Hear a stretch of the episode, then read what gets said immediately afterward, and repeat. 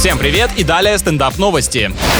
Ученые утверждают, что музыка способна усиливать аромат блюд и даже может воздействовать на наши гастрономические предпочтения. Ганнибал Лектор трапезничал под классические произведения, ни в коем случае не повторяйте. Однако не только мелодии влияют на пищевое поведение, но и простые шумы. Не зря придумано правило «когда я ем, то глух и нем», потому что звуками своих слов ты способен испортить кому-то аппетит, а от содержания некоторых речей и вовсе может тошнить.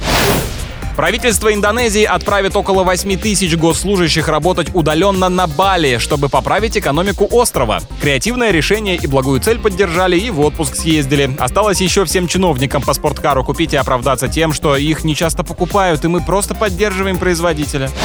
На этом пока все. С вами был Андрей Фролов. Еще больше новостей на нашем официальном сайте energyfm.ru.